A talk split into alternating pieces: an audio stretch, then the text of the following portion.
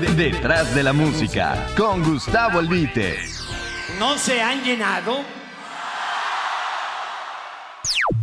¿Qué tal amigos de iHeartRadio? Mi nombre es Gustavo Albite Martínez.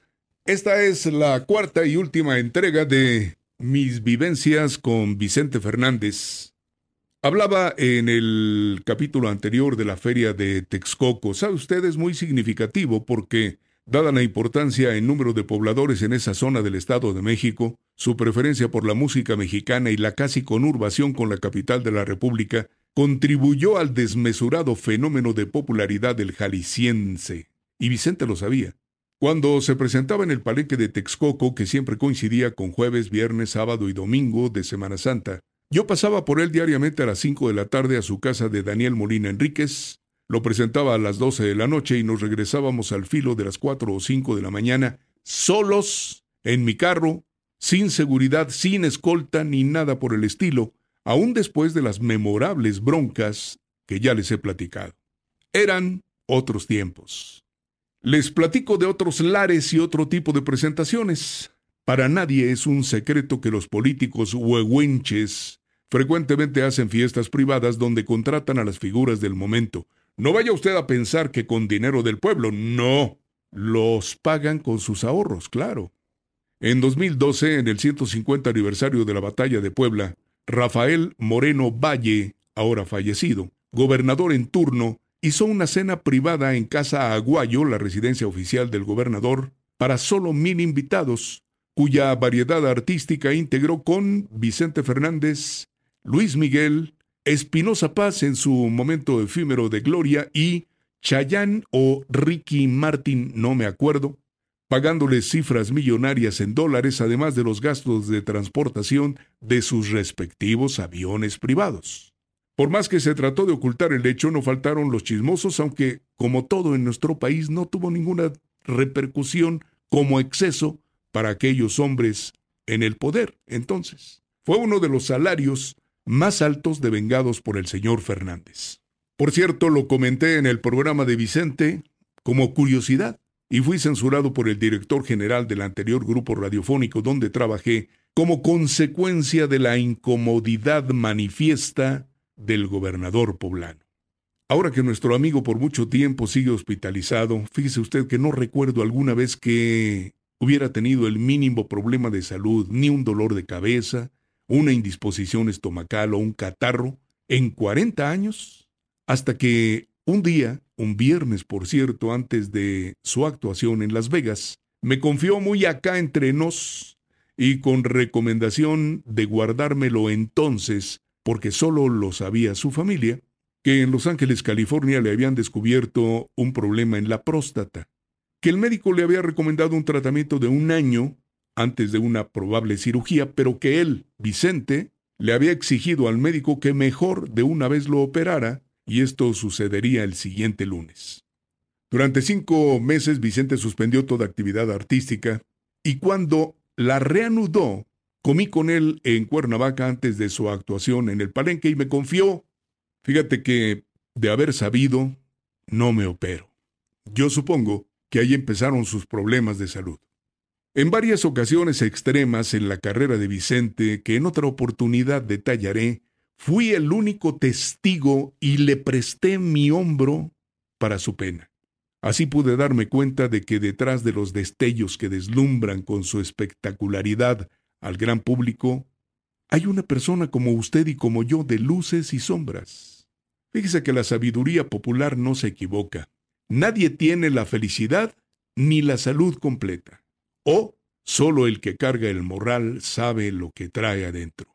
En agosto de 1984, en una conferencia de prensa en el Museo de la Ciudad de México en la calle de Pino Suárez, previa a su presentación en la Plaza México, contestando la pregunta de un reportero, Vicente declaró, Mi máxima ambición es que cuando muera sea en un escenario.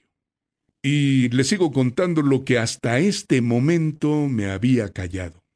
Resulta que una noche de domingo en Morelia, después de que la gente no asistió a la plaza de toros a verlo, porque un novato sedicente empresario se equivocó en la fecha y lo anunció para la semana anterior, y aunque corrigió después, ya nadie le creyó y la gente no fue. En medio de la prohibición de venta y consumo de bebidas alcohólicas en el Estado, ordenada por doña Amalita Solórzano a su hijo Cuauhtémoc Cárdenas, entonces gobernador del estado de Michoacán, tuve que acudir a los taxistas del hotel donde nos hospedábamos Vicente y yo para conseguir botellas de coñac en el clandestinaje porque mi amigo se puso sentimental y durante toda la noche envuelto en llanto me dijo, lo peor que me puede pasar es que un día ya no pueda cantar y la gente me olvide y vuelva a ser pobre. Identifiqué ese momento como el de más profunda tristeza. Por una confusión, fíjese usted, la gente no había acudido a verlo y aplaudirlo como ya lo tenía acostumbrado. Y el ver vacía la plaza de toros le impresionó tanto a Vicente que yo creo vislumbró un posible futuro, aunque nunca, afortunadamente, se repitió ese lamentable hecho. Desde aquel día me di cuenta qué y cuánto afectaba negativamente su estado de ánimo y de que el dinero solo resuelve el hambre del estómago y las posesiones solo atienden las aspiraciones materiales. El alma no reconoce billetes ni hectáreas. Luego de que el hambre y el frío se apagan con viandas y castillos, el espíritu demanda más cariño, más afecto, más cercanía humana y más paz en el corazón. Con el correr del tiempo supe que con la edad a Vicente le importaba más una visita de Alejandro en los tres potrillos, que por obvias razones eran más espaciadas, y lamentaba su desapego o le decepcionaba que mi compadre Martín Urieta no lo mencionara en una entrevista de televisión. Satisfecho y superado con exceso el tema económico, las emociones ahora ocupaban un lugar preponderante en Vicente Fernández. Poco a poco, Gerardo, su segundo hijo, fue tomando en sus manos la carrera y hasta las relaciones de su padre. Los héroes están cansados, pensé yo.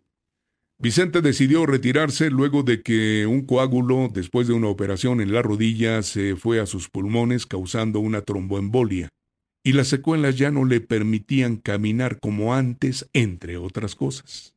Me da vergüenza que la gente me vea así, me dijo alguna vez. Yo ya sabía del profesionalismo de Vicente Fernández a toda prueba desde que le conocí, y sabía yo de qué me hablaba. Su retiro pienso yo, debe haber sido la decisión más difícil de su vida. Gerardo, su hijo, negoció ventajosamente con la televisión privada la función de su retiro, muy al oropelesco estilo ramplón de la televisión. Para entonces Vicente ya no se enteraba de las condiciones en que lo manejaban. La empresa de televisión manejó con su habitual parafernalia de taranovela barata la última actuación que para nada, para nada, satisfizo a Vicente. Él, en tiempos digamos normales, hubiera querido hacer aquella función de otra forma, mejor, a su manera. Cuando él decidió solo, todo funcionó, como un mexicano en la México. Ahora su adiós por decisión propia estuvo en las manos de los productores de series sensacionalistas de sexo y narcos. Criterios de relumbrón, de negocio, la genialidad mediocre que atrae el dinero. Esa no fue la conclusión de una carrera transparente, íntegra, esforzada, que consiguió escribir una leyenda en vida. No tuvo la calidez ni la emoción con que el ídolo de este país consiguió ese áureo sitio.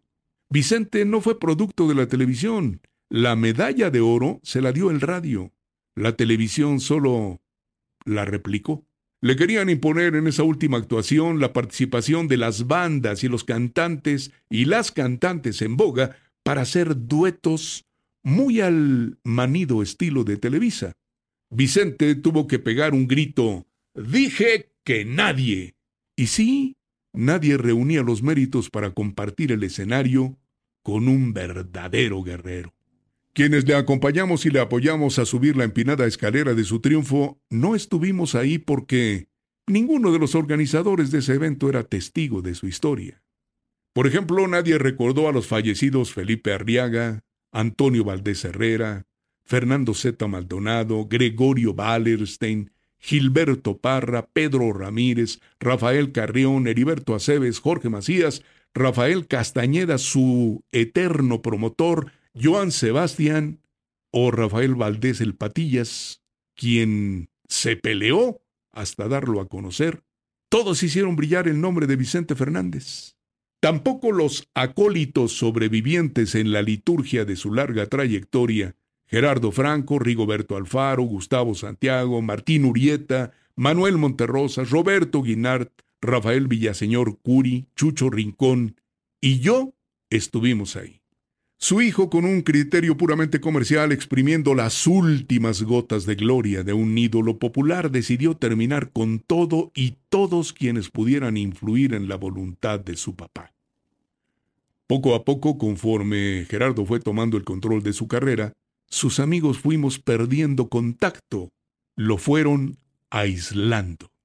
Para entonces, afectado por el secuestro de Vicente Jr., que lo mermó mucho emocionalmente y otras complicaciones de salud, Vicente dejó casi totalmente su carrera en manos de su segundo hijo, quien se dedicó a representarlo a él, a Marco Antonio Solís el Buki y a Ana Gabriel. Ya nada fue igual. El talento brilla cuando alguien sabe manejar su energía. Y su hijo sabe de eso lo que yo de la psicología de los etruscos. La carrera del ídolo, fincada en lo artístico por su protagonista, comenzó a manejarse con criterios netamente mercantiles como cualquier representante. Y aquellos detalles cuidados durante décadas como el de actuar como estrella única, porque no había necesidad de más, fueron modificados tontamente. Hubo espectáculos, fíjese usted, donde Vicente era anunciado como parte de la variedad donde participaban la banda del Recodo, la banda MS, Julio Preciado, entre otros, sin que Vicente lo supiera.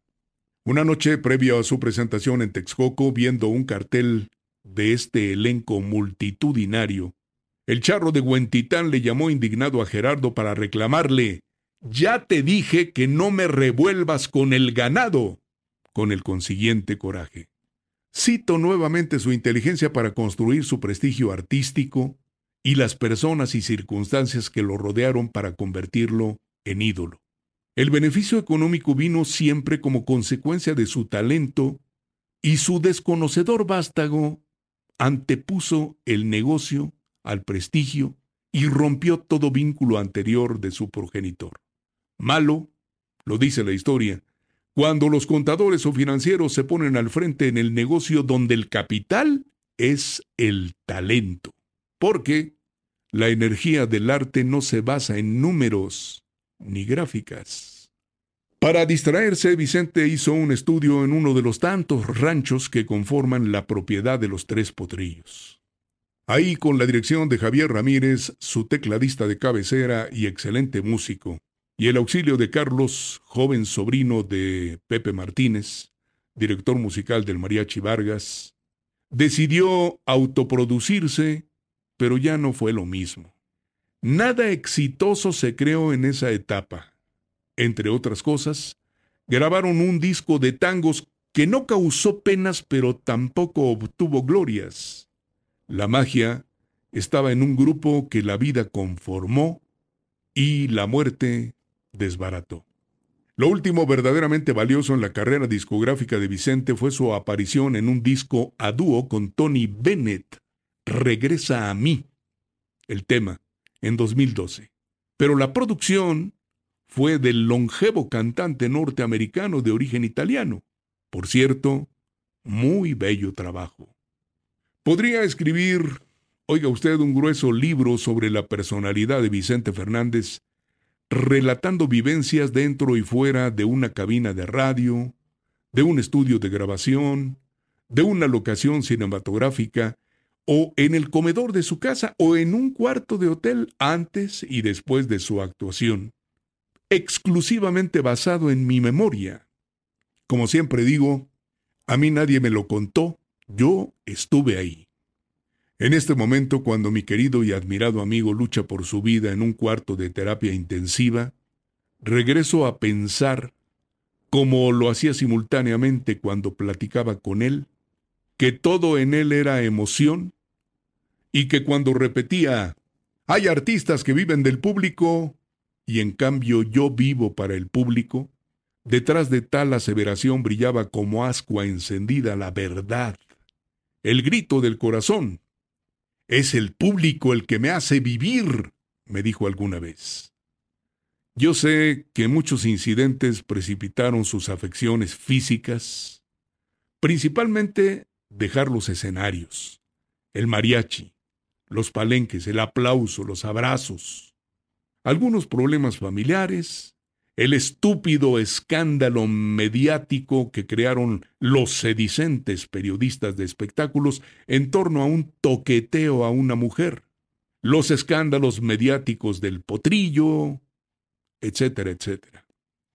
Dígame usted, ¿podrá algo sustituir el cariño, la admiración, el aplauso, el grito, el llanto, la exaltación de millones de seres humanos que a lo mejor nunca conoció? Yo platico con la gente de esto y la verdad nomás se me quedan viendo. A veces no me creen. No puedo visitar a mi amigo porque está aislado literalmente. Y lo lamento mucho. Quisiera recordarle tantas cosas, pero solo rezo y pido porque esté bien y en paz. Detrás de la música, con Gustavo radio.